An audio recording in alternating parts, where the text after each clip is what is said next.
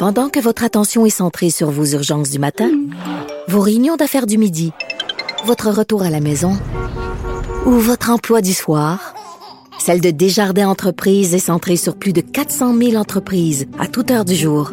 Grâce à notre connaissance des secteurs d'activité et à notre accompagnement spécialisé, nous aidons les entrepreneurs à relever chaque défi pour qu'ils puissent rester centrés sur ce qui compte, le développement de leur entreprise.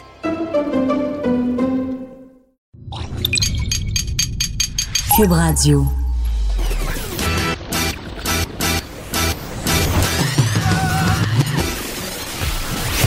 Pour elle, il n'y a jamais de mauvaise question. Les effronter. Avec Geneviève Peterson.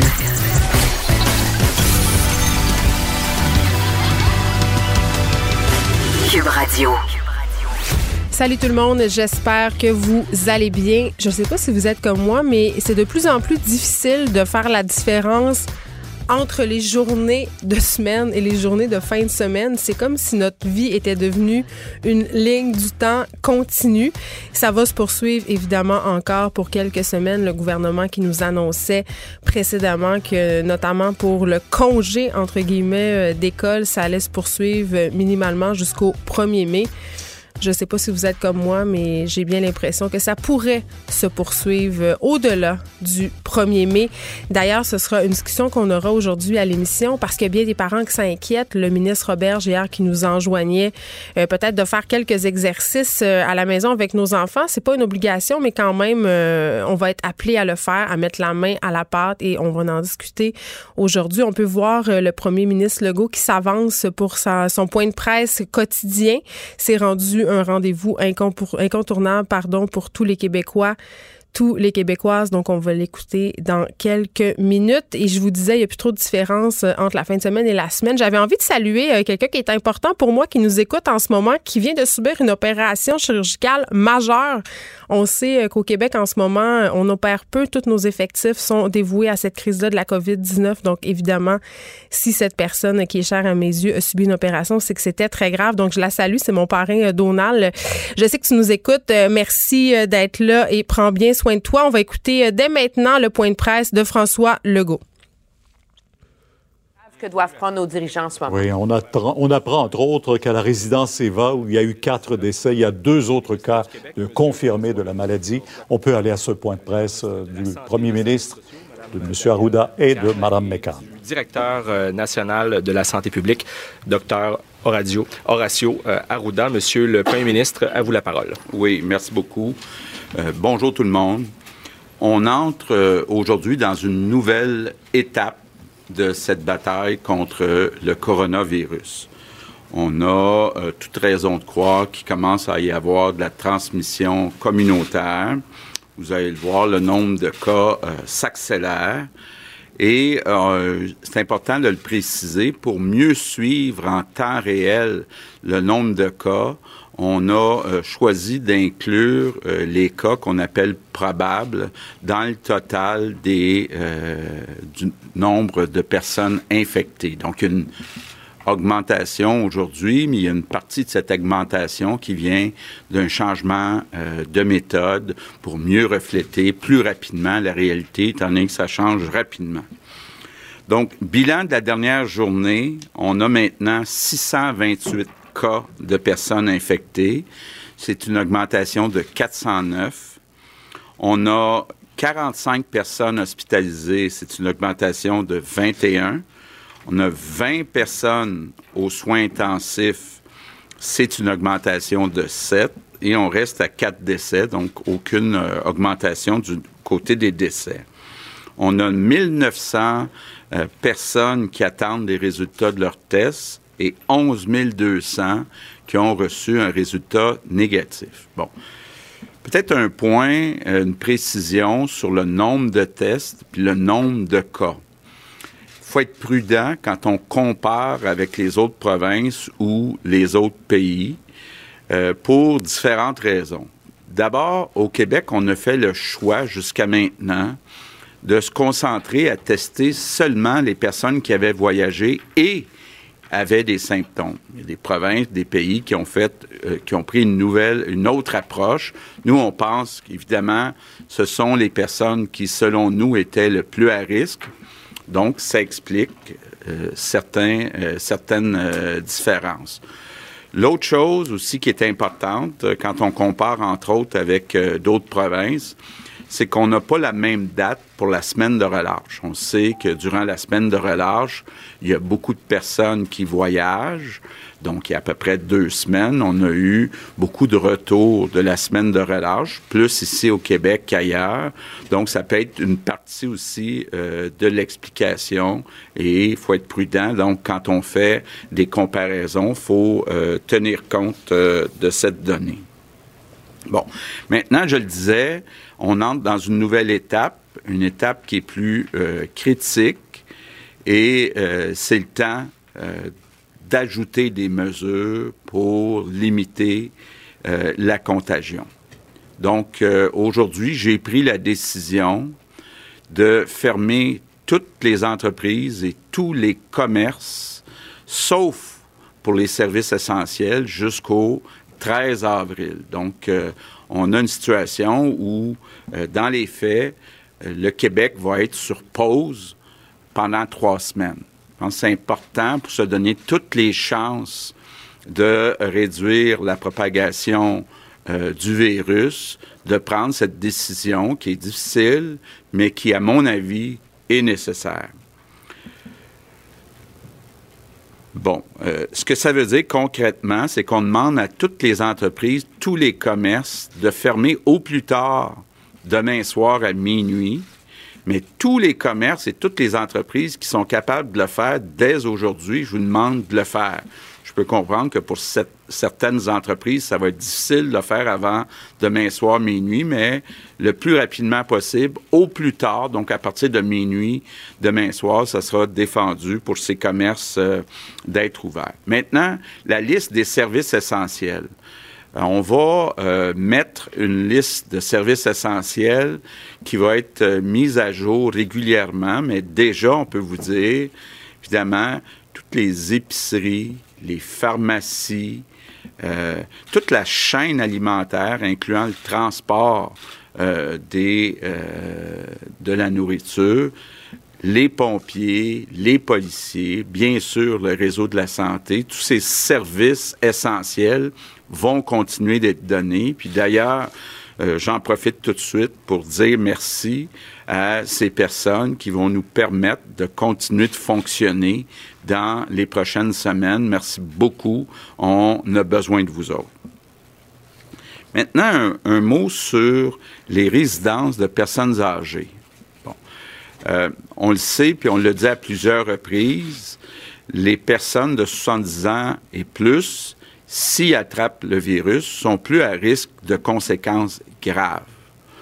Évidemment, quand on regarde les résidences où il y a plusieurs personnes âgées, bon, on a eu le cas, effectivement, euh, de, de Lavaltrie, c'est important que le virus, il faut tout faire pour que le virus entre dans les résidences de personnes âgées. J'ai parlé hier soir avec des propriétaires de résidences de personnes âgées. On a un phénomène où actuellement la majorité des personnes dans ces, ces résidences ne sortent plus mais il y a une petite minorité qui continue de sortir puis qui inquiète toutes euh, les personnes âgées de ces résidences-là. Donc, c'est pour ça qu'on a décidé aujourd'hui d'ajouter une nouvelle consigne où on demande à toutes les personnes âgées dans les résidences de ne plus sortir, sauf exception, sauf avec supervision. Je sais que c'est une mesure qui est dure, mais c'est une mesure qui est nécessaire parce que la dernière chose qu'on veut au Québec, c'est que le virus entre dans des résidences de personnes âgées. C'est ça qui est le plus euh, euh, dangereux, qui pourrait avoir les, les, résultats, malheureusement, les plus euh, désastreux. Par contre, je veux qu'on se comprenne bien. Les personnes âgées de 70 ans et plus, sont pas plus à risque de propager le virus que les personnes plus jeunes. Donc, qu'on ait 15 ans, qu'on ait 40 ans, qu'on ait 85 ans, on peut propager le virus. Donc, euh, j'entends certaines personnes dire, moi, je suis pas à risque. Écoutez, là, faut pas regarder les autres, faut tous se regarder, chacun nous autres. faut que chacun respecte les consignes, peu importe l'âge euh, euh, qu'on a. Donc, soyons clairs, là, à part les services essentiels, on met le Québec sur pause. Donc, ça veut dire que tous les Québécois qui sont pas dans les services essentiels, s'il vous plaît, vous restez à la maison. Évidemment, euh, par contre, j'ai besoin des plus jeunes pour aller aider les plus vieux, pour aller aider les personnes handicapées, pour aller aider les organismes communautaires qui s'occupent de personnes plus vulnérables.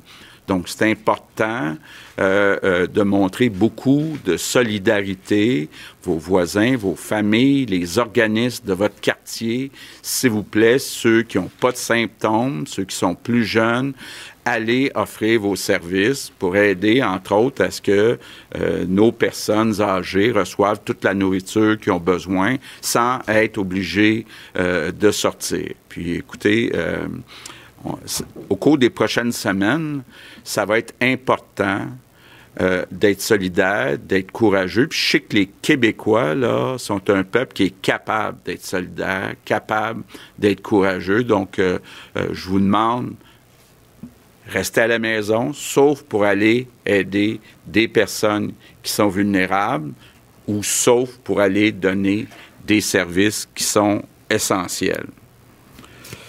Donc, je termine en répétant, plus vite on va limiter les contacts, plus vite on va limiter la contagion, plus on va sauver des vies, puis plus vite on va pouvoir revenir à une vie normale. Donc, euh, je sais que les Québécois sont euh, soudés, là, mais c'est important comme peuple qu'on collabore, que tout le monde collabore. Je demande à tous les Québécois euh, de collaborer et j'ai besoin de vous autres, je suis confiant qu'on va être capable dans les prochaines semaines de passer à travers cette, cette situation qui est difficile. Merci. Alors, euh, alors, François Legault qui nous annonce qu'on est rendu en quelque sorte à une nouvelle étape dans cette bataille contre la COVID-19, contre sa propagation en fait, et nous confirme un peu euh, ce dont on se doutait déjà, c'est qu'il commence à y avoir la transmission communautaire. Aussi, comme on, en avait discuté, comme on en, discute depuis plusieurs jours, le nombre de cas s'accélère. Et là, on a changé un petit peu la méthode au gouvernement. On a choisi d'inclure les cas probables dans le nombre de personnes affectées par la COVID-19. Et pourquoi on a fait ça? C'est pour être plus représentatif de la réalité. Donc, cette méthode-là nous permet de quantifier de façon plus efficace les nouveaux cas, ce qui nous amène à un chiffre euh, aujourd'hui de 628 cas de personnes euh, qui ont testé positif, à la COVID-19. Au niveau des décès, on est, on est toujours à quatre décès, donc il n'y a pas de changement de ce côté-là. Il y a 45 personnes hospitalisées, 20 personnes aux soins intensifs, 1900 personnes attendent toujours leurs résultats et jusqu'à présent, on a eu 11 200 résultats négatifs et vraiment, on nous répète qu'on est dans une étape critique. Donc, on ajoute des mesures pour se donner toutes les chances de réduire la propagation. Une mesure très, très importante vient d'être annoncée le gouvernement Legault qui a décidé de fermer toutes les entreprises et les commerces non essentiels jusqu'au 13 avril. François Legault qui a tenu à préciser que oui, c'était une décision difficile, mais une décision nécessaire. Donc, on demande aux commerces de fermer au plus tard demain à minuit. Néanmoins, on précise aux commerçants et aux entreprises que si vous êtes capable de faire la fermeture avant, dès aujourd'hui, de le faire. Et là, la liste des services essentiels, ben qu'est-ce que c'est? La liste sera mise à jour régulièrement, mais on pense entre autres aux épiceries, aux pharmacies. Dans le fond, toute la chaîne alimentaire, le transport des denrées, évidemment. Pompiers, police, réseau de la santé, tout ça, ça continue. Et il y a une nouvelle consigne pour les personnes âgées. Toute personne âgée euh, qui habite en résidence, bien, on leur demande de ne pas sortir sauf accompagnée ou sous supervision. Et la raison est fort simple, même si c'est difficile, même si c'est contraignant. On veut éviter que le virus entre dans ces résidences-là, euh, comme ça a été le cas à Laval, parce que les personnes qui ont 70 ans et plus, on le sait, elles sont plus à risque d'avoir des complications graves. Et le premier ministre Legault a tenu à dire quand même, euh, à préciser qu'on peut transmettre le virus, peu importe son âge. Il y a toutes sortes de choses farfelues qui circulent actuellement sur les médias sociaux. C'est pas parce qu'on a 70 ans qu'on transmet davantage la COVID-19. Le degré de contagion est le même pour toutes les strates d'âge et on demande aussi, euh, parlant d'âge, euh, aux jeunes d'aider les plus vieux.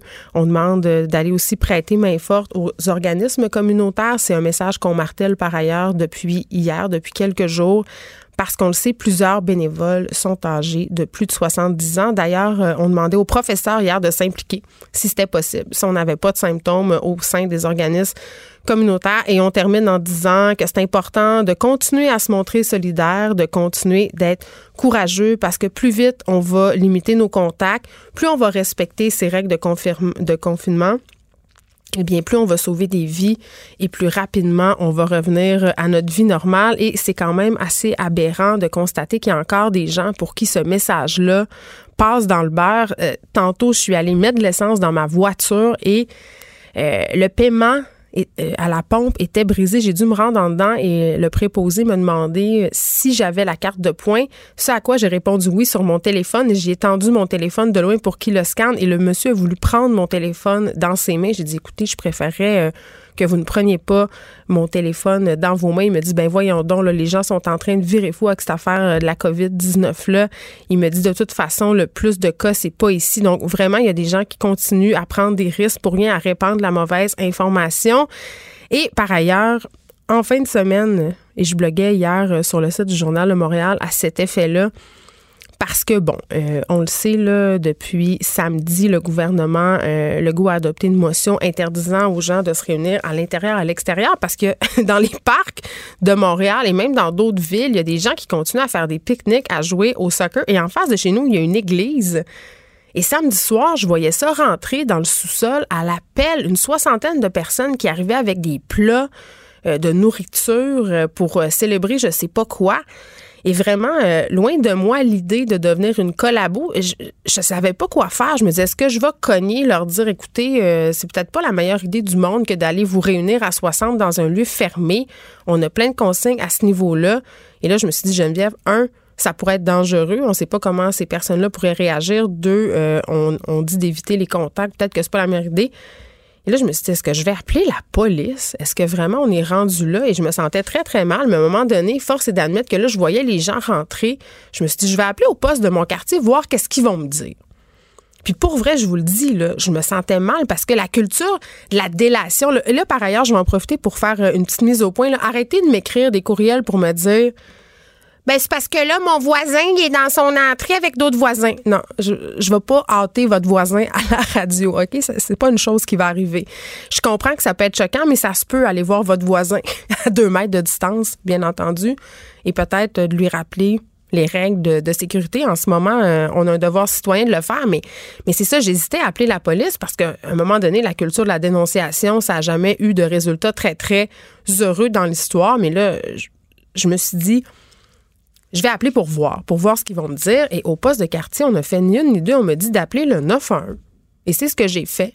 Et 15 minutes plus tard, il y avait deux voitures de police stationnées dans le parking de l'église en face de chez moi. Et les gens sont sortis dans le calme. J'ai pas vu euh, euh, de tension. Tout ça s'est fait euh, dans les règles de l'art et les policiers ont bien expliqué. En tout cas, j'ai pas écouté la conversation, mais ont bien semblé leur expliquer qu'ils ne pouvaient pas se réunir. Et vraiment, des suites de ce billet dans le journal Le Moral, j'ai eu plein de courriels comme quoi, euh, là, il faut faire attention de ne pas sombrer dans le racisme, mais j'ai eu plein de courriels pour me dire, euh, ben, les synagogues sont pleines dans Outremont, parce qu'on le sait, dans Outremont, il y a des synagogues beaucoup clandestines, donc c'est difficile de contrôler tout ça. J'ai reçu beaucoup de courriels pour me dire aussi euh, que dans d'autres confessions religieuses, parce que l'église en face de chez moi, c'est une branche catholique. Bon, c'est un truc chrétien. Là. C'est pas, je voulais pas non plus qu'on mette le doigt sur des communautés en particulier. Donc, je pense qu'en ce moment, dans toutes les communautés, sans exception, ils continuent à avoir euh, des réunions malgré euh, ce que le gouvernement demande, malgré aussi que euh, le diocèse, toutes les diocèses du Québec, tous les, leaders religieux ont demandé à leurs fidèles de ne pas se réunir. On le sait, le gouvernement Legault l'a demandé. À la ville de Montréal aussi, des directives. On a demandé aux leaders religieux de parler à leur communauté. Le message ne semble pas avoir été entendu. De 13 à 15, les effrontés. Cube Radio.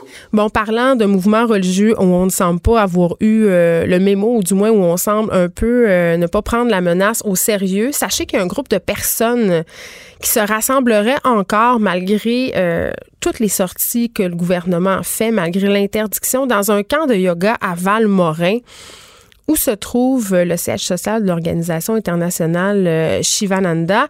C'est une organisation par ailleurs qui est controversée due à de récentes allégations d'abus sexuels visant certains de leurs dirigeants. On avait d'ailleurs parlé à ma prochaine invitée récemment à ce sujet-là. Anne Michaud est là, elle est au bout du fil. Bonjour Anne.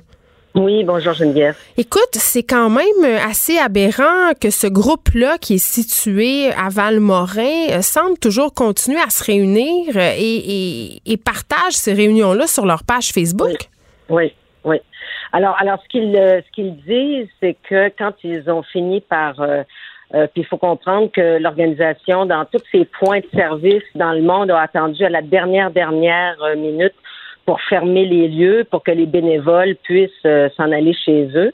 Hmm. Euh, et puis certains n'arrivent pas à s'en aller chez eux. Donc, à Valmorin, il est resté, quand ils ont dit qu'ils allaient fermer, c'est-à-dire qu'il n'y a plus de gens qui viennent prendre, des, prendre des cours de yoga ou des ateliers, mais il est resté à vue d'œil, quand on voit les vidéos qu'ils nous envoient, une quinzaine de personnes, de bénévoles, euh, qui sont qui sont là, qui ont l'air ils font, ils font du karma yoga.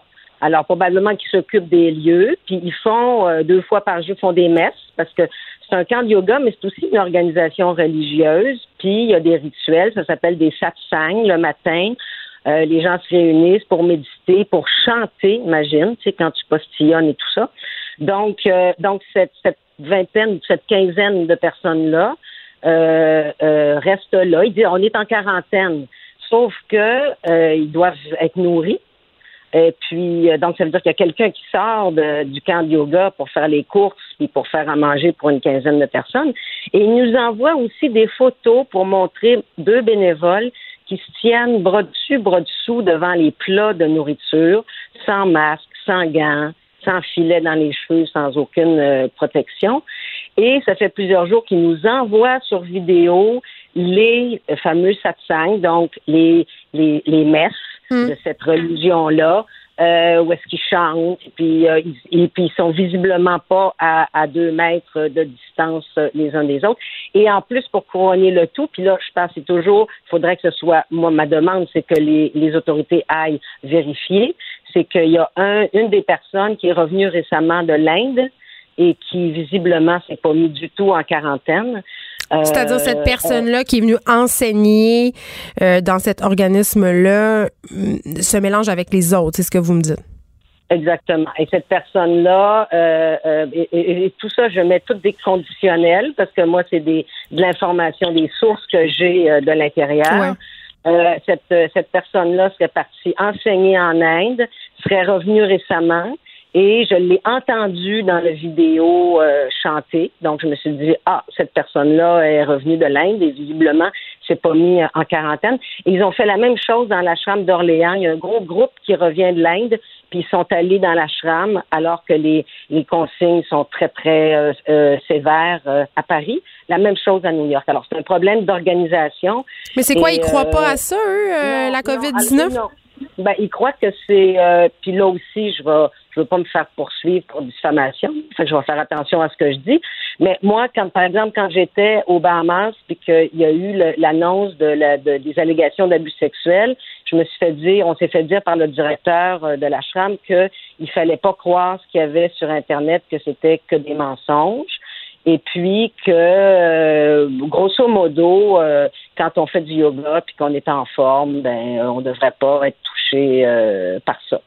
Alors moi, euh, j'ai appelé la semaine dernière, avant que les choses, euh, j'ai appelé la Sûreté du Québec On m'a dit, ah, bon, peut-être. Après ça, j'ai appelé la direction de la santé publique de, des Laurentides. Ah oui, bon. Ce matin, j'ai parlé au directeur général euh, de Valmorin qui semblait euh, euh, ouvert à la situation. Je lui ai envoyé des photos, des captures d'écran, de où est-ce qu'on voit bien les rassemblements. Et puis, ils ont appelé, puis ils se sont fait dire que non, non, ça va, il n'y a personne qui rentre, il n'y a personne qui sort. Mais s'il y a encore une vingtaine de bénévoles, ça veut dire que l'organisation est encore en, fonction, puisqu'il y a des bénévoles, donc, qui sont régis là, par, par fonctionnement. Alors, alors que peut-être que votre service de police va devoir s'en mêler. Ben, en tout cas, j'ai l'impression que qu'il n'y a pas personne qui veut aller sur place. Je ne sais pas s'ils ont peur ou euh, je, je, je comprends pas pourquoi il y a une telle résistance simple. Ce serait pas compliqué d'y aller, de demander euh, l'identité des personnes qui se trouvent là, qui sont souvent hmm. des gens qui viennent d'ailleurs, et puis euh, de s'assurer qu'il y a personne qui est revenu de voyage sans être en quarantaine, et surtout de leur donner les consignes pour que quand ils vont s'approvisionner qui contaminent pas les gens quand ils vont revenir, parce que comme ils n'écoutent pas la télé, ils n'écoutent pas la radio, ils sont peut-être carrément pas au courant des mesures à prendre. Alors, moi, je pense que ce serait normal que quelqu'un de, je sais pas moi, les policiers sociaux communautaires ou le, ou le, aillent sur place pour avec leur donner des clients, leur Oui, pour s'enquérir euh, de ce qui se passe. Anne Michaud, ben évidemment, c'est un dossier qu'on va continuer à suivre. Anne Michaud, professeure certifiée en yoga Shivananda. Merci beaucoup euh, d'avoir euh, porté à notre attention cette situation. Prenez de vous, tout le monde. Oui, soyez prudente, cette situation qui est quand même assez préoccupante et qui a l'air quand même assez répandue. De 13 à 15. Les effrontés. Et Anne Michaud, elle nous a dit euh, quelque chose d'intéressant par rapport aux gens euh, qui sont en forme. Beaucoup de personnes en ce moment, des personnes qui sont jeunes, des personnes qui sont en forme, ont l'impression, si on veut, euh, d'avoir plus de chances de ne pas attraper la COVID-19. Eh bien, on va parler à une de ces personnes-là. Pas une personne qui ne pensait pas ne pas pouvoir l'attraper, mais une personne en forme, une personne jeune qui a malheureusement eu un diagnostic positif. Euh, je parle tout de suite avec Patrick euh, Lowe, québécois atteint de la COVID-19. Bonjour Patrick. Bonjour. Écoute, euh, là, tu en es à ton neuvième jour avec la COVID-19, mais avant qu'on parle de, qu'est-ce que ça te fait, qu'est-ce que ça fait à ton système, raconte-moi comment, qu'est-ce qui s'est passé? Est-ce que tu sais comment tu as été infecté? Non, pas vraiment, mais on est on est parti le 6 mars en vacances aux États-Unis. Ouais. On a fait beaucoup de vols internes pour promener chez des amis, cinq vols au total. Donc, euh, d'après moi, la, la contagion dans les aéroports et les avions, c'est pas mal euh, ça qui a été le vecteur de transmission selon nous, mais mm-hmm. on ne sait pas. On sait pas. Donc, vous êtes revenu lundi et à partir de quand vous commencez à avoir des symptômes puis vous vous dites, oups, peut-être c'est peut-être un, un, bon moment pour appeler la ligne gouvernementale et exiger d'être testé finalement? Euh, dans la nuit du lundi au mardi, on a fait. Euh, malheureusement, j'avais juste un thermomètre avec des Fahrenheit. Je faisais 102, euh, 101.8 puis 102 de fièvre. Fait que c'était. Euh, ça frappait fort en partant. Vous saviez tout de suite que c'était la COVID-19, là? Vous avez pas. Non, non, mais on vient de voyage, on a on a des symptômes grippaux, là, tu sais, là, tu sais, comme un 18 roues qui te passe sur le corps, là, puis t'es faible, puis t'es malade, tout ça. que j'ai essayé d'avoir la ligne le mardi toute la journée. J'ai fini par l'avoir à la fin, fin, fin de journée pour aller me faire tester. La semaine passée, le système était un peu plus lent. Ouais. Mais là, je pense qu'il va plus vite, là. Euh, puis on s'est fait tester le mercredi, puis on a eu notre résultat le jeudi. Et là, on vous entend euh, évidemment euh, tousser. Ce que je comprends, euh, c'est que c'est pas une petite grippette, la COVID-19. Là. Vous avez parlé d'avoir cette impression qu'un 10 roues vous êtes passé sur, vous est, vous est passé sur le corps? Je vous dirais même un 18 roues. Un 18 roues? OK. non, c'est vraiment une bizarre de, de grippe j'ai déjà eu des influenza, tu sais, bon, après deux, trois jours au lit, quatre jours, tu reviens, puis t'es pas payé, puis tu, tu sens toujours que tu remontes un peu plus à tous les jours, là. Ouais, ouais. Ça, ça fonctionne pas comme ça du tout. Il y a des journées où ça va comme un petit peu mieux, puis là, paf, ça te frappe, là, puis là, t'es plus capable de bouger. Il y a des matins que je, je m'arrivais entre le, le, moment où je me ouvrais les yeux puis que je me je m'habille, ça me prenait une heure. Tant, ok, vous étiez faible à ce point-là? À faible à ce point-là. Mettre, mettre mon pyjama, là, je savais pas que toutes les poils de mon corps me faisaient mal. Là, je tu sais que t'es pas capable de rien supporter sur ton corps, tes, tes, tes cheveux te font mal, tout te fait mal. Là. C'est une grosse, grosse grippe. Euh, et qui, revient, qui revient, qui revient, qui revient, qui revient sans cesse. Oui, parce qu'on parle de journées euh, qui sont pires que d'autres. Là. Je pense, entre autres, euh, je pense que c'est le jour 3 et plus tard aussi. Là, ça part puis ça revient. C'est ce que je comprends en date euh, des témoignages des gens qui l'ont contracté. Ben, nous, on s'est fait dire que les pires journées, c'est les journées 6 à 10. Là, je suis à la journée 9, puis je peux vous dire que depuis la journée 6, on est complètement vidé on est, ça nous a, nous a jeté à terre complètement. On hésite euh, parce qu'on est deux. Euh, moi et mon conjoint, on, a. Mon conjoint est plus affecté que moi, beaucoup plus. C'était quelqu'un de très en forme, je crois, hein? Oui, il, faisait des marathons. Moi, je faisais des demi-marathons, mais on allait au gym à tous les jours ou presque. on était très en forme, on mangeait sainement. Euh, ça nous a frappé très fort à un moment donné, euh, est-ce que vous êtes inquiété pour votre conjoint? Est-ce que, et même pour vous, là, avez-vous eu peur euh, d'avoir à être hospitalisé? Oui. On était tous les jours en train de se poser la question si on s'en va à l'hôpital ou pas. Mais c'est euh, on prend ça au jour le jour. On veut évidemment pas se rendre à l'hôpital pour rien, tu sais, dans le sens qu'on veut pas infecter d'autres personnes ou du des personnels soignants, mais on n'est pas en déficit, euh, en détresse euh, respiratoire, mais c'est très, très souffrant.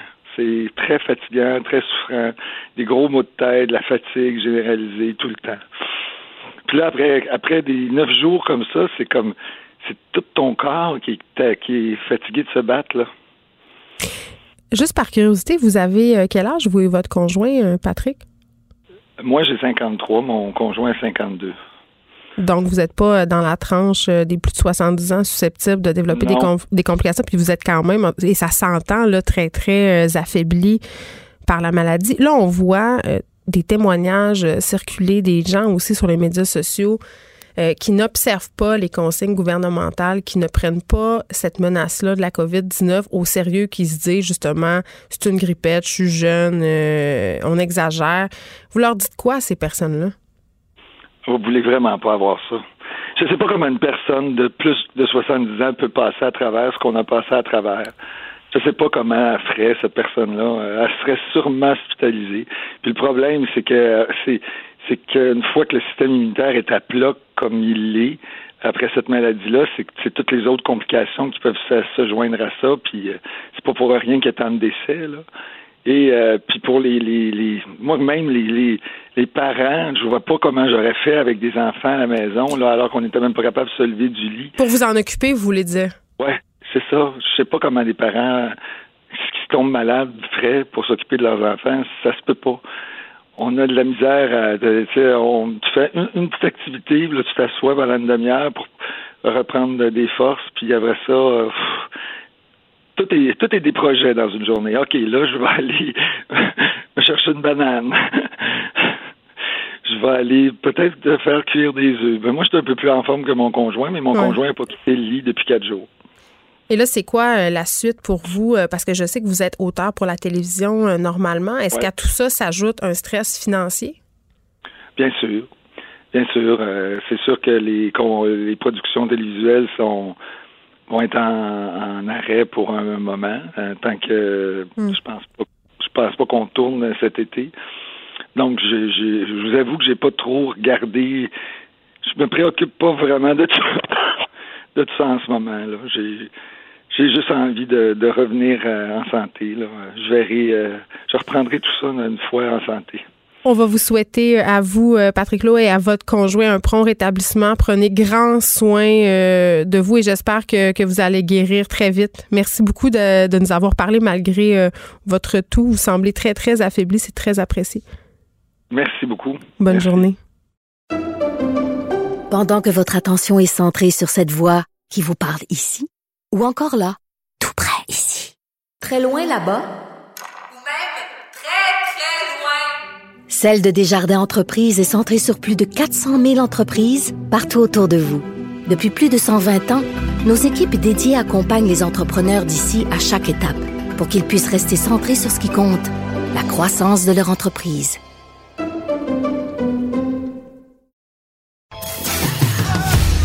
Geneviève Peterson, la seule effrontée qui sait se. Vous écoutez Les effrontés.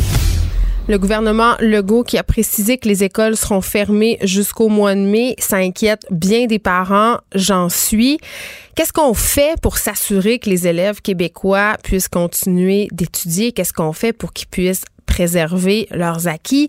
Qu'est-ce qu'on fait pour qu'il n'y ait pas non plus un système d'éducation à deux vitesses qui se déploie au Québec? J'en parle tout de suite avec Thierry Carsanti, professeur de l'Université de Montréal, titulaire de la chaire de recherche du Canada sur les technologies de l'information et de la communication en éducation. Monsieur Carsanti, bonjour. Bonjour. Bon, les parents euh, en ce moment là, et je disais euh, que je fais partie euh, de cette catégorie de sociale là. J'ai trois enfants. On sait plus sur quel pied danser vraiment avec les nouvelles annonces du gouvernement Legault parce que notamment on ne semble pas trop savoir où s'enligner par rapport à l'enseignement que nos enfants auront, doivent avoir, pourront avoir. J'ai l'impression, et corrigez-moi si je me trompe, qu'on, puis même c'est déjà commencé, là, qu'on assiste un peu au déploiement d'un système d'éducation à deux mesures. On le sait, là, au privé, il y a déjà des profs qui ont commencé à enseigner, donner des cours, et euh, dans le réseau public, il n'y a pas l'air de se passer grand-chose. Ben, écoutez, si, euh, vous permettez, euh, moi, je, je, partage pas votre opinion. Je pense que le, gouvernement, pour l'instant, en tout cas, il me semble avoir bien réagi. Le premier souci, c'est la santé. Euh, une des premières provinces au Québec à avoir décidé de, fermer les écoles de façon temporaire pour faire face à la, face à la crise sanitaire, ça a été, ça a été ici au Québec. Et c'est une très bonne chose. Moi, je, suis, je suis parfaitement positive à cette et, donc, je veux dire, et moi, je vous dirais personnellement, comme je travaille dans ce domaine-là, je suis ravi de voir tous ces parents qui sont inquiets de l'éducation. Et je pense que c'est une excellente chose qu'on soit inquiet de l'éducation. Maintenant, euh, il faut comprendre une chose. On, parle des écoles privées, et puis c'est tout à leur honneur de vouloir commencer rapidement. C'est beaucoup plus facile quand tu as 500 élèves dans ton école d'envoyer un courriel à tes 50 enseignants et puis de démarrer des choses. Et quand tu es en charge de 2,2 millions d'apprenants et 250 000 et quelques formateurs, la décision, on doit la prendre de façon un peu plus réfléchie. Alors, je pense que c'est normal que, de, voir un peu plus de temps s'écouler. Puis, on n'a pas eu tant de temps que ça. L'annonce de fermer les mm. écoles, c'était le, 12 mars. Euh, huit jours, neuf jours plus tard, on annonce qu'il y aura un site de ressources euh, qui vont permettre aux élèves de continuer à apprendre tout seuls et aux parents de les aider s'ils le souhaitent. Et éventuellement, ce qui a été annoncé, c'est qu'il y aura d'autres mesures. Et je sais, je peux vous dire qu'au ministère actuellement, ils sont en train de regarder toutes les possibilités. Et puis, c'est important aussi de comprendre que le contexte, le contexte de l'éducation publique, il y a des enfants qui ont des difficultés d'apprentissage importantes, il y en a qui n'ont pas de connexion à la maison. Et donc, on ne peut pas trouver une solution juste pour les plus favorisés. Ce serait pas, ce serait pas équitable, ce serait pas réfléchi. Donc, ministère, on regarde à très court terme, le 30 mars prochain, il y aura un, site exceptionnel qui sera lancé euh, avec des ressources pour les parents, pour les enfants. Ça va être très simple à utiliser. Vous allez voir, avec même un soutien qui va être disponible en ligne pour l'ensemble des parents et des élèves du Québec. Donc déjà, c'est merveilleux comme ressource. il y a d'autres mesures qui vont venir par la suite. Et là, je laisserai le soin au, ministre Robert, au premier ministre Legault, euh, de dévoiler ces mesures-là. Mais je peux vous promettre qu'au Québec,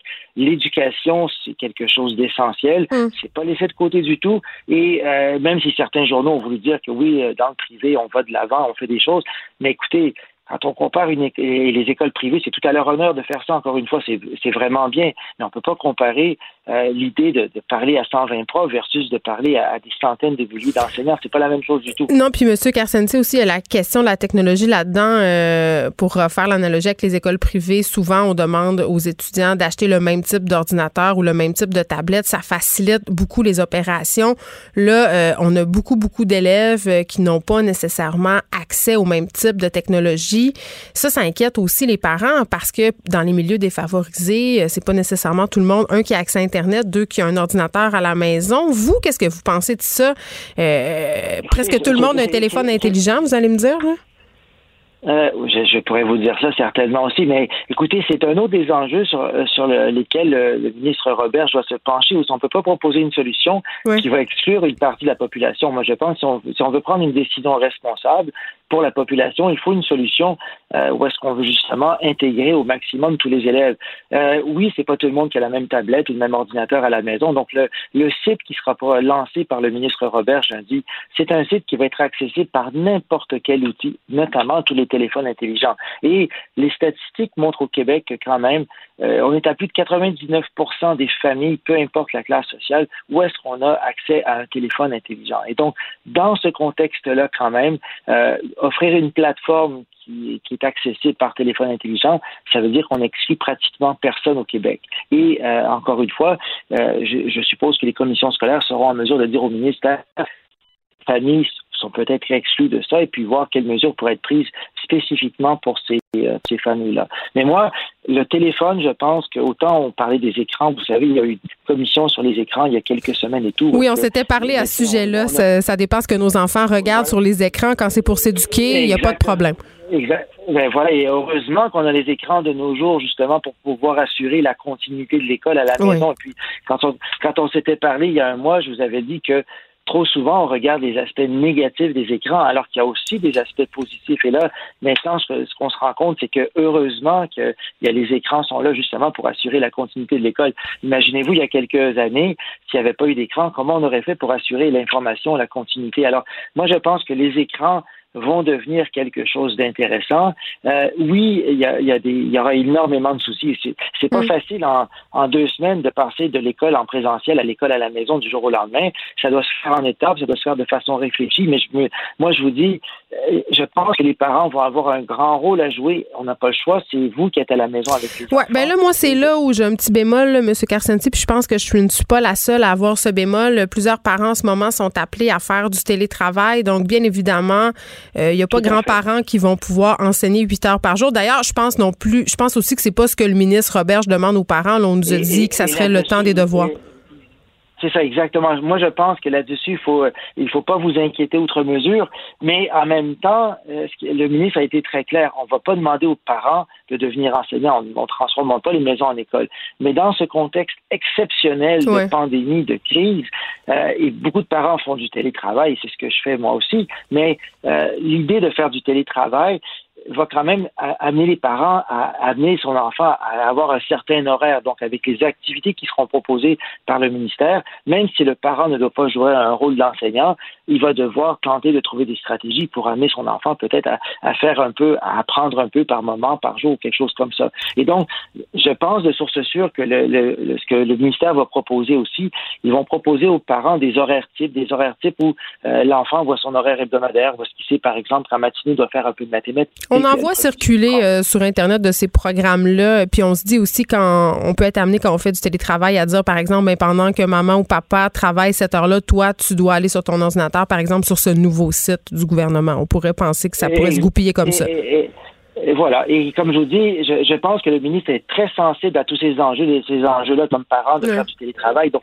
et on ne veut pas transformer les parents en enseignants, mais je pense que dans la crise actuelle, chacun, on doit se retrousser les manches, chacun doit dire, OK, qu'est-ce que je pourrais faire? Puis en bout de ligne, il faut se dire que si chacun fait un petit effort à la mesure de, son potentiel, de ce qu'il est possible de faire, je pense que ce sera très, très bénéfique pour tous les enfants du Québec.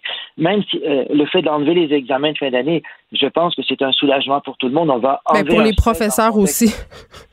Oui, et on va enlever un stress dans le contexte actuel, mais c'est certain qu'à court et puis il y a beaucoup de commissions scolaires ou services publics qui ont déjà euh, lancé plusieurs initiatives. C'est pas mm. juste les écoles privées. Hein. Il y a beaucoup de commissions scolaires publiques parce qu'on voit des commissions scolaires de la capitale et d'autres commissions scolaires aussi, euh, Riverside euh, School Board, etc., qui ont lancé plusieurs initiatives où est-ce qu'on on amène les enseignants déjà à, commencer à réfléchir à des choses, à préparer des choses et tout. Et donc le, le site web qui sera lancé lundi prochain, c'est une première étape, une première étape importante est nécessaire, je pense. Une première étape pour montrer aux élèves, écoutez, il y a une crise, vous avez eu un deux semaines d'intermission, on recommence tranquillement et il y a d'autres choses qui vont arriver par la suite. Thierry Cassanti, en, en terminant, est-ce que c'est vrai que le Québec est en retard par rapport euh, à l'enseignement en ligne? Écoutez, il y a beaucoup de variations dans l'enseignement en ligne dans le monde. Euh, il y a beaucoup de variations entre différentes écoles au Québec. Mm. Au Québec, on a la, on a la télé-université, on a toutes les universités au Québec qui offrent des cours à distance. Euh, on a, on a le réseau collégial avec Cégep à distance on, a beaucoup d'avantages, mais c'est certain que quand on regarde le réseau primaire ou secondaire, on ne peut pas dire qu'on est les plus avancés, mais on n'est pas les plus en retard non plus.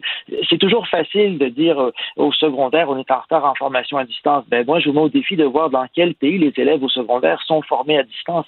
Il y en a très, très peu aussi. Alors, mm. l'éducation à distance, c'est à géométrie variable.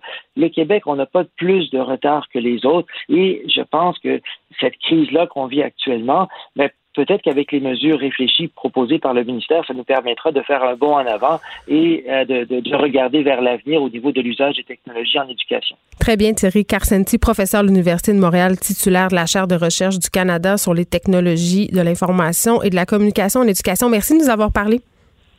Merci à vous. Au revoir.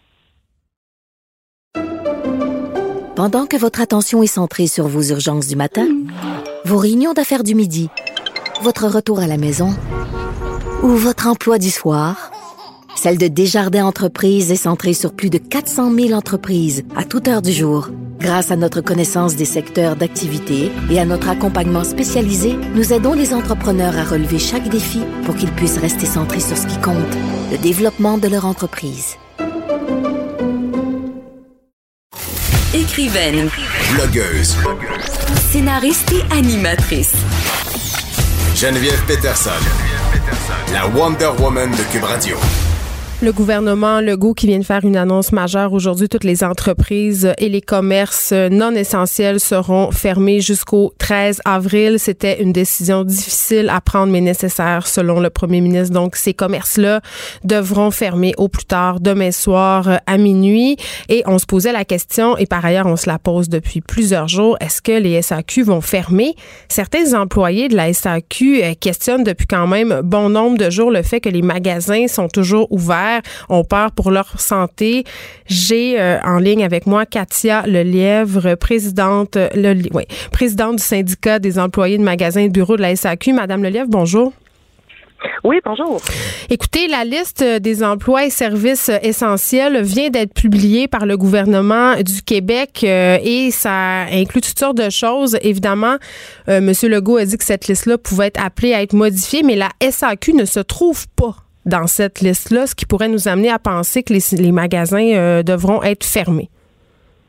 Écoutez, euh, vous me l'apprenez, là, euh, j'ai été en attente au téléphone, donc j'ai pas vu cette liste-là. Ça va les employés vont être soulagés là parce que c'est honnêtement, là, on, on a beaucoup de difficultés à faire respecter les mesures de sécurité dans les succursales. Là, c'est, c'est, plein. On fait des chiffres d'affaires comme à Noël. Euh, et les gens viennent faire leur réserve avant d'aller en quarantaine. Donc, on voit des gens euh, qui devraient pas être euh, à l'extérieur de chez eux et qui se disent ben moi ma priorité c'est d'aller acheter du vin là c'est à peu près ben, c'est très irresponsable je dirais. Ben oui puis moi je me posais la question parce qu'il y a d'immenses files devant différentes SAQ je, me disais coudon on a tout le temps besoin d'alcool que ça? L'alcool c'est quand même pas un service essentiel la SAQ c'est pas c'est le fun mais c'est pas un service essentiel. Ben, en effet, là, c'est assez troublant là, de voir que on semble prioriser ça. Là, puis il y avait beaucoup de personnes âgées dans nos succursales aussi. Donc ça aussi, on, on trouvait ça inquiétant. Des personnes de plus de 70 ans?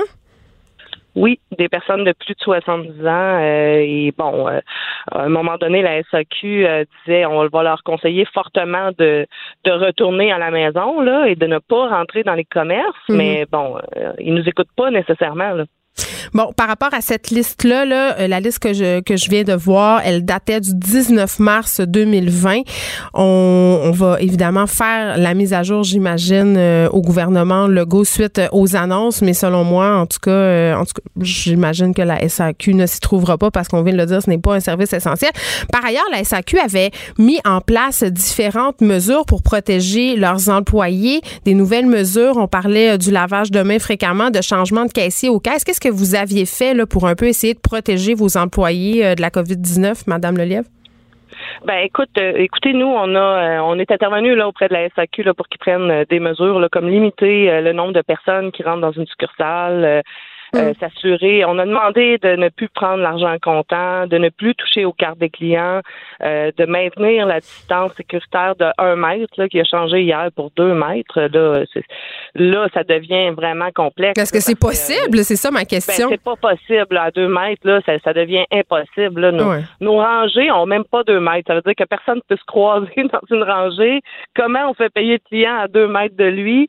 Euh, c'est impossible de respecter cette règle-là là, dans nos commerces. Oui, oui. Puis vous l'avez dit, il y a des gens qui respectent pas euh, les consignes de quarantaine qui se pointent. Puis il y a même un gars euh, dans la région de Bromont qui s'est pointé à la SAQ alors qu'il avait été testé positif à la COVID-19.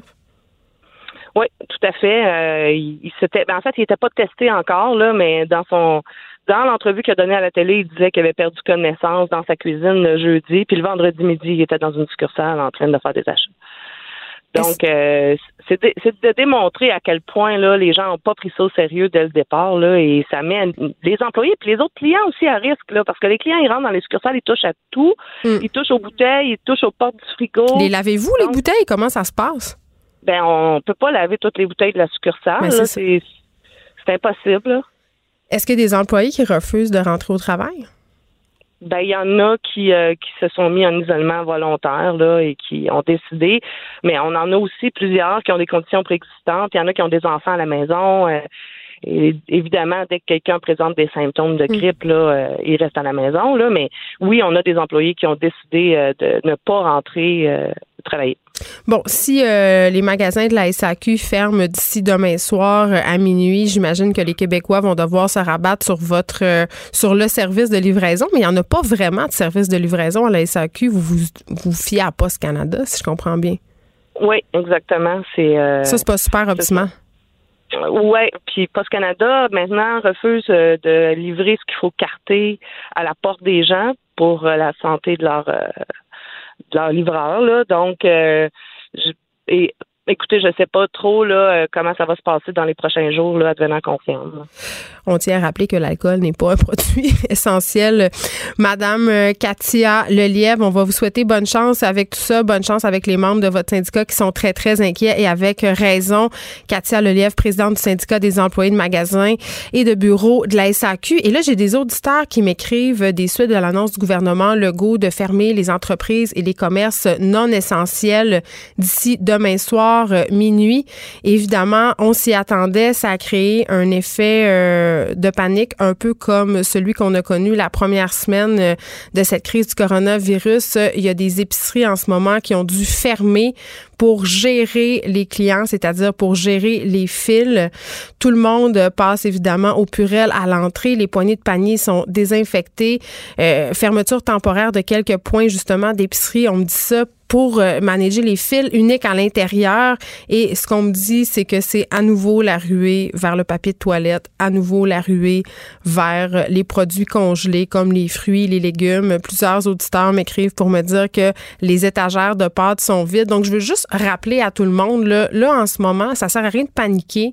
On l'a répété à plusieurs reprises, la nourriture, il y en a, il va en avoir pour tout le monde. Les entreprises, euh, les entrepôts, pardon, sont pleins de denrées. Il n'y aura pas de pénurie à court terme au Québec au niveau de l'industrie alimentaire. Donc, quand vous irez au supermarché ou si vous êtes déjà là, ça ne sert à rien de céder à la panique. Achetez ce que vous avez besoin, ce qui est nécessaire pour votre famille dans l'immédiat. Et si vous avez à être placé en quarantaine. Ce qu'on achète, c'est des denrées pour 14 jours seulement, pas pour 365 jours, pour 14 jours. Vraiment, le plus que jamais, la collectivité doit primer sur l'individualité, on doit penser aux autres et on ne doit pas céder à la panique. On le sait, la panique est très, très mauvaise conseillère. Pendant que votre attention est centrée sur vos urgences du matin, vos réunions d'affaires du midi, votre retour à la maison ou votre emploi du soir, celle de Desjardins Entreprises est centrée sur plus de 400 000 entreprises à toute heure du jour. Grâce à notre connaissance des secteurs d'activité et à notre accompagnement spécialisé, nous aidons les entrepreneurs à relever chaque défi pour qu'ils puissent rester centrés sur ce qui compte, le développement de leur entreprise.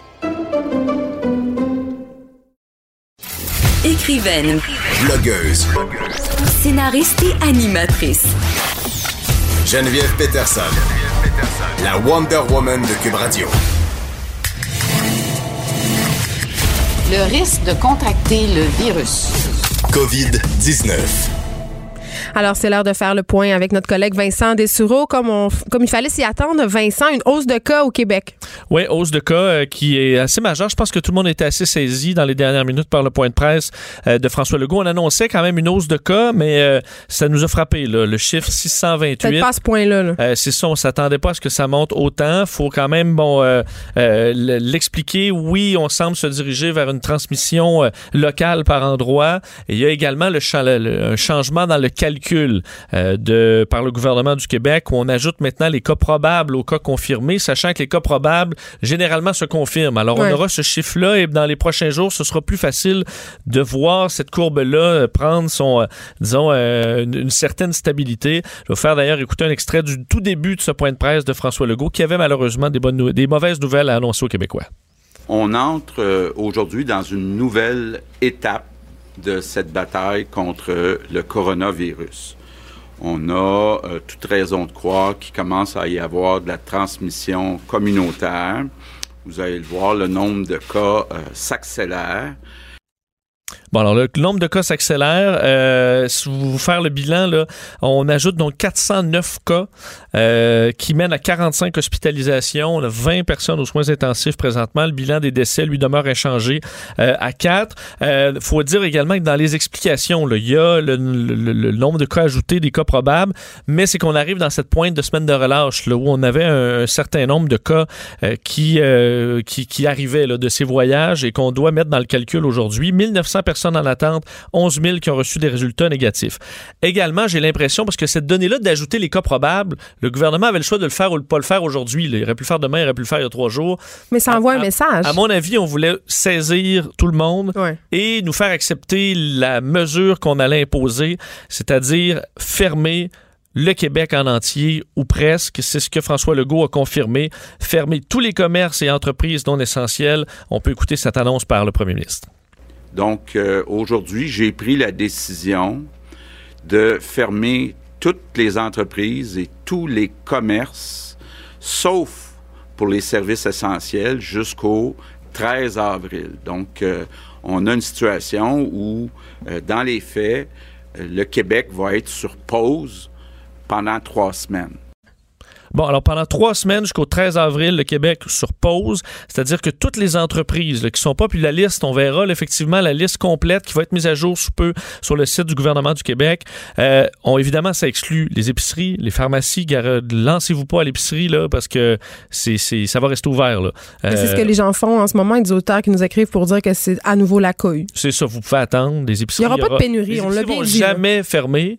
Euh, parce que les gens doivent se nourrir. Alors ça, c'est clair. Les pharmacies, tout ce qui est transport, mais le reste devra fermer d'ici demain soir, minuit, même idéalement aujourd'hui, si c'est possible pour votre entreprise.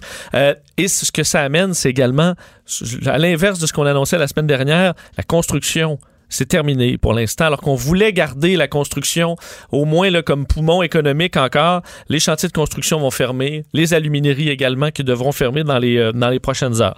L'autre euh, mesures ajoutées là, en raison de cette hausse de cas concerne les résidences pour personnes âgées. Euh, on le sait, là, il y avait il y a plusieurs conflits présentement dans des résidences parce que certaines personnes ont très peur du virus, d'autres disent écoute, moi, je vais sortir dehors pareil. Faut bien mourir de quelque chose. C'est ça. Ou genre, le jour où je pourrais plus aller dehors. bon, alors ça crée des conflits. Euh, François Legault vient fermer cette marmite-là on ne pourra plus sortir à moins d'être accompagné dans certaines exceptions. On peut une, une nouvelle fois François Legault où on demande à toutes les personnes âgées dans les résidences de ne plus sortir, sauf exception, sauf avec supervision. Je sais que c'est une mesure qui est dure, mais c'est une mesure qui est nécessaire parce que la dernière chose qu'on veut au Québec, c'est que le virus entre dans des résidences de personnes âgées. Bon, alors évidemment, ça implique quoi une sortie supervisée? Ben, c'était ma euh, question. Euh, on ne l'a pas expliqué euh, clairement, du moins dans, dans, dans, dans, Tu peux écouter tout le point de presse, moi je ne l'ai pas entendu.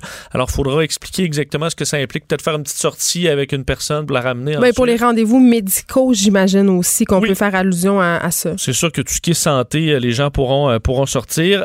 outil quand même intéressant ajouté sur le site, et il était fonctionnel, je viens d'aller vérifier, le guide d'auto-soins annoncé par Daniel Mécan, la ministre de la Santé Alors vraiment un guide bien fait sur tout ce qui concerne la COVID-19 pour la prévention, les symptômes, si vous l'avez, pour essayer d'éviter de, de, que ça dégénère à la maison. Alors sur le site du gouvernement du Québec, vous allez trouver ce guide d'auto-soins sur la COVID-19 et ça pourrait répondre à toutes vos questions. On essaie d'ailleurs de trouver un moyen de le rendre aux gens qui n'ont pas Internet. Alors ça, ce sera à suivre. Est-ce qu'on pourra le commander par la poste? Il faudra voir. Pour l'instant, c'est sur le web, sur le site du gouvernement du Québec. Alors des annonces euh, importantes. Euh, Monsieur euh, Arruda de la santé publique disait on espère quand même voir là, une, baisse de cette courbe-là dans les prochains jours. Il ne faut pas se décourager. Il faut continuer avec nos mesures. Il faut rappeler que les, les, les, gens qui ont des qui se disent ben moi là j'en mourrai pas de la, de la grippe peuvent tuer d'autres gens on a entendu, en, étant, euh, un vecteur. On a entendu tantôt quelqu'un qui était euh, atteint euh, de la COVID-19 puis il nous a dit écoute je souhaite ça à personne? C'est comme si un 18 trous m'était passé dessus. C'est une personne quand même relativement jeune dans la cinquantaine en forme.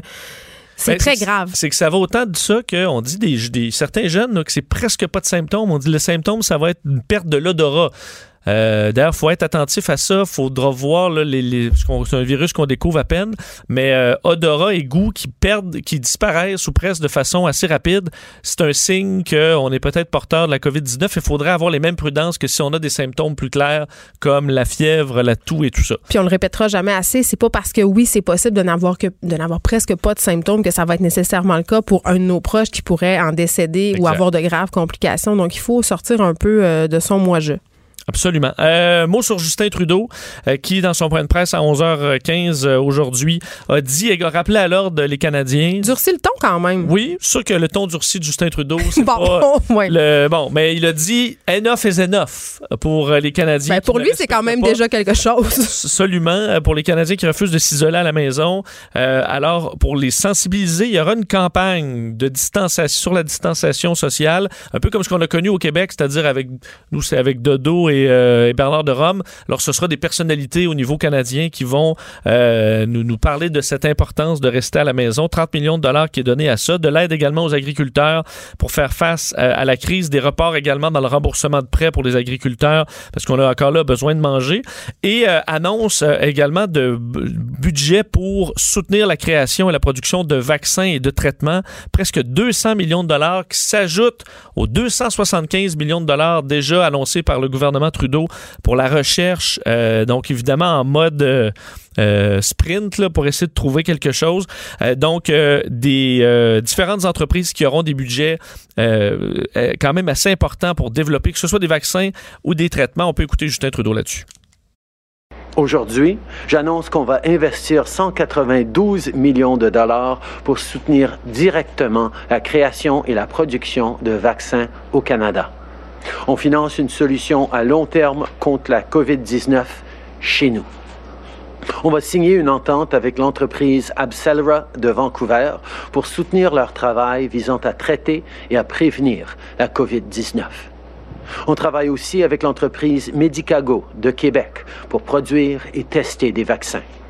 Bon, alors, test sur des, vaccins éventuels. Euh, d'ailleurs, euh, également pour tout de suite, là, pour l'équipement des, des, équipements médicaux, on va faire affaire avec des universités, même des cégeps qui ont des laboratoires pour être capables même d'imprimer 3D certains, euh, certains équipements. On a parlé de cette étude qui commençait à Montréal également sur un, produit qui pourrait traiter l'inflammation, qui serait relié à la... pour pourquoi, dans certains cas, ça tourne mal. À étude auprès de 6000 personnes qui sont recherchées, qui, sont, qui ont le virus, qui sont pas trop vieux, qui sont pas de plus de 40 ans, par contre. Exactement. Alors ça, euh, vous pourrez bon, euh, lever la main si, euh, si vous voulez faire partie de cette, de cette étude. Parce qu'un bon traitement, ça pourrait quand même faire tourner cette courbe de bord-là. Puis évidemment, un vaccin, c'est ce qu'on souhaite tous, mais ça pourrait être encore long, malheureusement. Pour ce qui est des cas, on parlait du Québec, mais dans le monde, 360, presque 370 000 cas. Donc une hausse aussi hausse, mais très important. D'ailleurs, l'OMS a dit là, que ça s'accélérait. Euh, c'est le cas dans plusieurs pays, dont les États-Unis particulièrement, qui est maintenant le pays où ça monte le plus vite. Là. Plus de 5000 cas aujourd'hui On dit que ça en va 24 être la heures. Italie. Ben, euh, là, déjà dans les pays, derrière la Chine et l'Italie, c'est les États-Unis. Et vraiment, ils ont rattrapé euh, l'Espagne et tous les autres qui étaient loin devant il y a quelques jours à peine. Alors, la situation qui est quand même très difficile là-bas. alors que, entre autres, Andrew Cuomo, le gouverneur de l'État de New York, qui réclame des lits réclament de l'équipement et l'un des problèmes aux États-Unis, c'est que les gouverneurs doivent se, battre les uns contre les autres pour essayer d'avoir de l'équipement, parce que pour l'instant, ce n'est pas géré au complet par le fédéral. Ça le sera de plus en plus, mais malheureusement, ce n'est pas le cas. D'ailleurs, le chirurgien général aux États-Unis, celui qui est le porte-parole de la santé publique au gouvernement fédéral, disait cette semaine, ça va, ça va être mauvais. On aura des mauvaises nouvelles pour les, pour les Américains, alors que euh, Donald Trump lui exprimait plutôt des doutes sur les réseaux sociaux, sur les restrictions aujourd'hui, disant qu'on ne pouvait pas laisser le remède être pire que le problème lui-même, faisant référence, c'est quand même pas, pas, pas euh, c'est quand même sérieux, le coût sur l'économie pour Donald Trump, est-ce que ça risque d'être pire que la maladie euh, elle-même? Euh, ben là, c'est, pas le discours des autres gouvernements. Mais Donald Trump, aujourd'hui, c'est un tweet qui a fait quand même euh, réagir pas mal. Ce serait pas le premier. Tu savais que Harvey Weinstein avait testé positif ben oui, à la COVID-19? Placido Domingo aussi, euh, mais Harvey Weinstein, ça... Effectivement. On dit rien. Va gérer ça. Mise à pied euh, massive chez Air Transat, Vincent aussi? Oui, rappelez Air Transat qui, euh, bon, c'est une question de temps. Là, Air Canada l'avait annoncé euh, la semaine dernière, 70% de son personnel, 3600 employés. En fait, c'est le personnel navigant au complet. Il reste évidemment de l'administration et autres. Jean-Marc Eustache, le président et chef de la direction de Transat, qui disait hmm. être en accord avec les mesures pour préserver la santé publique. Alors, collectivement, on doit faire ce qu'il faut pour arrêter cette pandémie, mais évidemment, c'est une période très, très difficile pour, pour Air Transat. Et on va continuer quand même les vols jusqu'au 1er avril. Question de ramener euh, le plus possible des gens au pays. Donc, il y aura des vols jusqu'au 1er avril. Évidemment, plusieurs sont annulés, mais euh, on va essayer d'aller chercher le plus de monde possible. D'ailleurs, on sait que le Canada devra essayer de rapatrier 10 000 personnes un peu partout à travers euh, le pays. D'ailleurs, il y a des vols qui, auront lieu dans les prochains jours, mais on dit déjà qu'on ne pourra pas ramener tout le monde. C'est ce que François-Philippe Champagne disait sur les zones de notre l'émission de notre collègue Mario Dumont. Alors, on en envoie des avions Pérou, on sait trois, deux au Maroc. Euh, il y a des pourparlers pour l'Espagne, Portugal, Honduras, Guatemala. Mais ça commence à. La porte se referme de plus en plus sur les voyageurs canadiens à l'étranger. Et en terminant, euh, un petit mot sur les Jeux olympiques qui continuent euh, à faire planer le doute. Oui, bien là, vraiment, il y a une, pression qui est insoutenable pour le, CIO. on sait que le Canada, hier, est devenu le premier pays à dire ben nous, on sera pas là. là. Alors, ce qui est une très bonne chose. Ce qui est une bonne chose. On, ça paraît indécent là, de continuer à travailler pour le 24 juillet qui, fait du sens là-dedans. Même si jamais le 24 juillet, euh, on a trouvé un traitement miracle, la préparation des Jeux demande un effort, demande. Je peux pas, peux pas préparer des Jeux olympiques en respectant le 2 mètres. tout le monde en télétravail. Alors, euh, déjà, le Canada, hier, ça a donné un coup. Et la Fédération internationale d'athlétisme, aujourd'hui, qui demande euh, à Thomas Bach, le président du CIO, d'annuler les Jeux. Puis, je veux dire, c'est l'athlétisme. C'est une partie immense des Jeux olympiques. Quand la Fédération d'athlétisme internationale te dit, ben là, il faudrait que tu annules, je pense que c'est le temps qu'on embarque. Est-ce que c'est l'ego des membres du CIO qui veulent attendre le plus possible? C'est des milliards de dollars, c'est surtout ça, on va se le dire. Sauf que t'auras beau mettre les milliards, ça peu importe la grosseur de l'événement, ça change rien sur l'indécence de faire ça.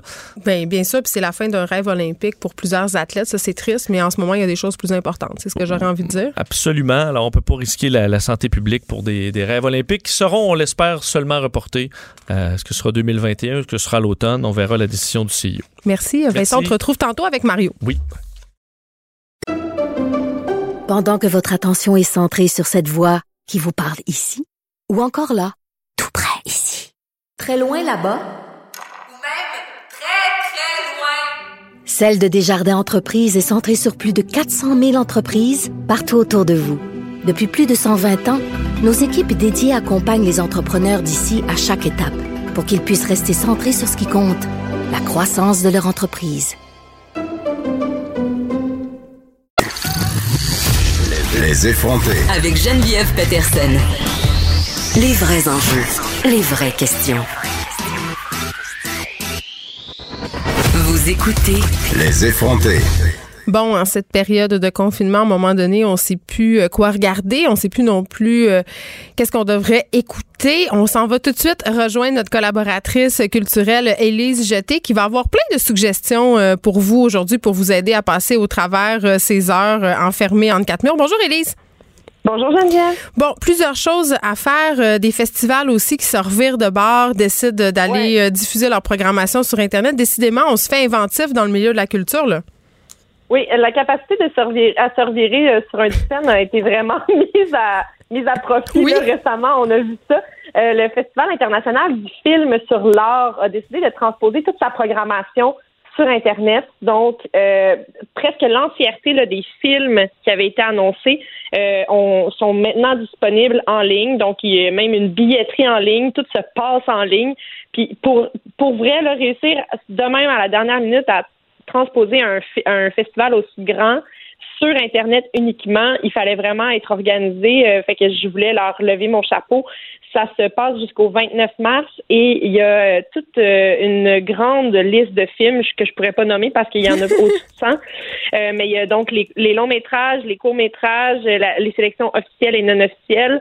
il y a aussi un programme expérimental qui est, qui est disponible en ligne. Je sais pas, de, je sais pas de quoi ça a l'air un programme expérimental en ligne.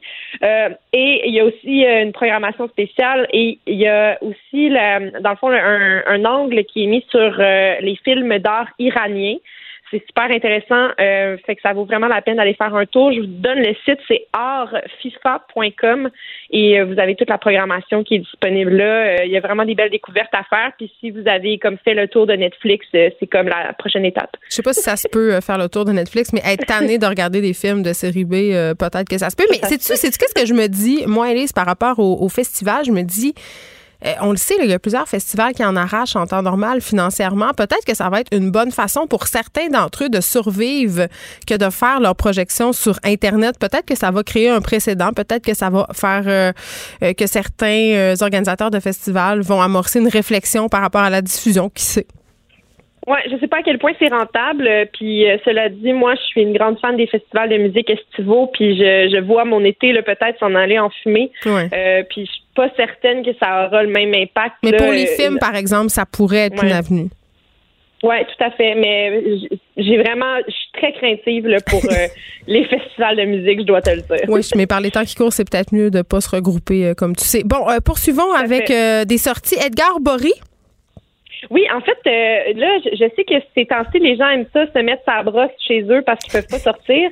Euh, moi, il y a une affaire que j'adore faire euh, quand je me mets sa brosse, c'est écouter des extraits de la nuit de la poésie 70. Ouf, oui. Et La Nuit de la poésie, donc du 27 mars 70, c'est un événement poétique qui a eu lieu au Théâtre Jésus de Montréal. Et là, ça fêtait ses 50 ans cette année, cette semaine en fait. Et il y avait plein d'événements qui étaient organisés un peu partout dans, dans la ville pour célébrer les 50 ans de la Nuit de la poésie. Hein. Il y avait Jean-Claude Labrec, Jean-Pierre Masse, il y avait euh, Claude Gauvreau, Pauline Julien qui, euh, qui disait des poèmes et euh, plusieurs autres œuvres littéraires au micro pendant toute la nuit. donc, c'était un événement assez marquant. Il y a plein d'affaires qui euh, donc auront pas lieu, des, commémorations qui ne pourront pas avoir mm. lieu. Par contre, euh, Edgar, Edgar Bory, lui, lance Parcelle de peau de poésie inutile, on va le dire comme il faut. Euh, et donc, c'est un livre, un recueil de textes, et il y en a cinq qui sont disponibles en ligne pour de manière audio, donc soit récité ou chanté avec de la musique. On a peut-être un extrait qu'on peut écouter, je crois. On l'écoute. J'aurais voulu savoir, à s'en parler d'amour, loin d'entendre les faibles, de quoi le monde est fier.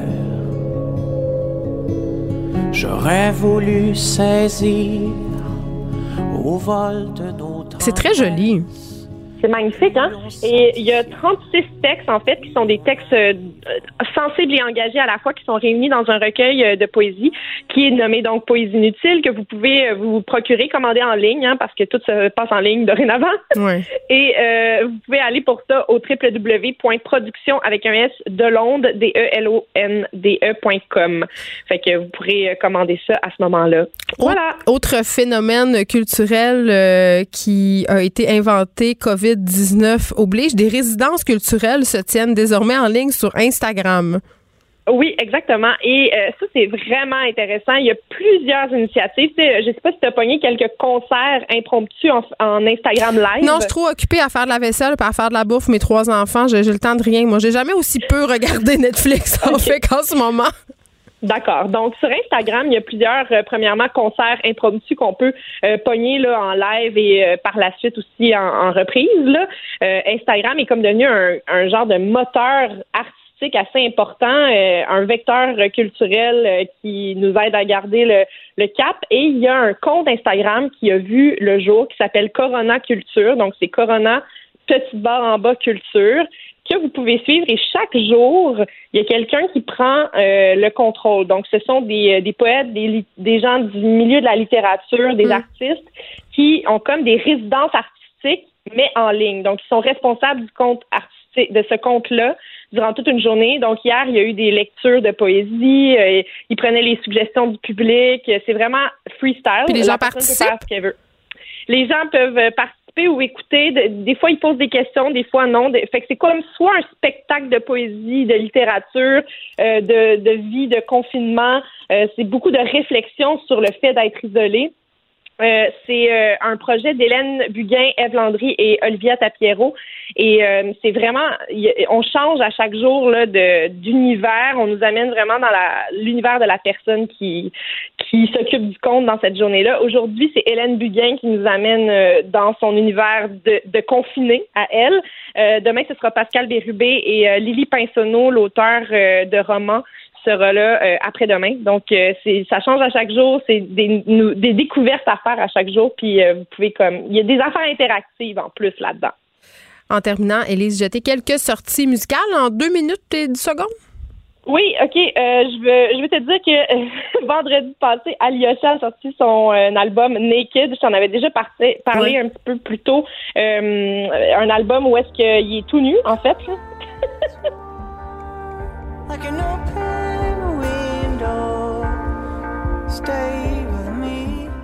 Donc, il est tout nu. il est, oui.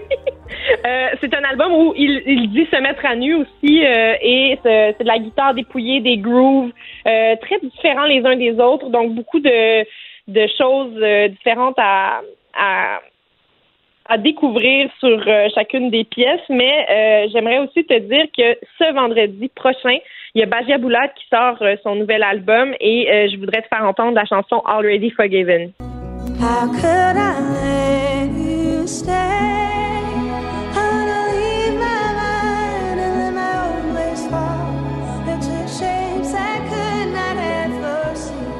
Si je me fie à ce que je peux lire sur les médias sociaux, Élise, par les temps qui courent, il y a plusieurs euh, personnes qui trouvent refuge dans la musique. Oui, absolument. Puis euh, Bajaboula fait partie de ceux justement qui euh, ont décidé d'utiliser Instagram pour faire des euh, lives. Donc, elle a fait un live avant hier, je crois. Euh, donc, tu la prends là comme ça là sur, le fly, puis elle te fait quelques chansons. Elle prend les demandes spéciales en direct de son appartement. Donc, il y en a beaucoup qui font ça. Elle, son album sort, s'appelle Are You in Love? Il sort le 27 mars, donc ce vendredi chez Secret City Records. Mais c'est ça. Il y, a, beaucoup d'artistes en fait que leur leur sortie d'album va passer un peu dans le beurre à cause de tout ce qui nous arrive. Donc, je trouve ça important qu'on se reconnecte avec la musique. J'ai d'ailleurs fait euh, sur mon Spotify personnel une incroyable playlist anti-anxiété. Euh, fait que C'est déjà fait et je peux confirmer qu'elle est très bonne, ta playlist. Elle est jetée. Merci beaucoup pour ces suggestions musicales. Euh, c'est quand même agréable de savoir qu'on peut se réunir euh, sur Internet pour partager notre amour de la culture. On te retrouve la semaine prochaine. C'est déjà tout pour nous. On se retrouve demain, mardi. Mario Dumont et Vincent Dessureau suivent dans quelques instants. Merci tout le monde.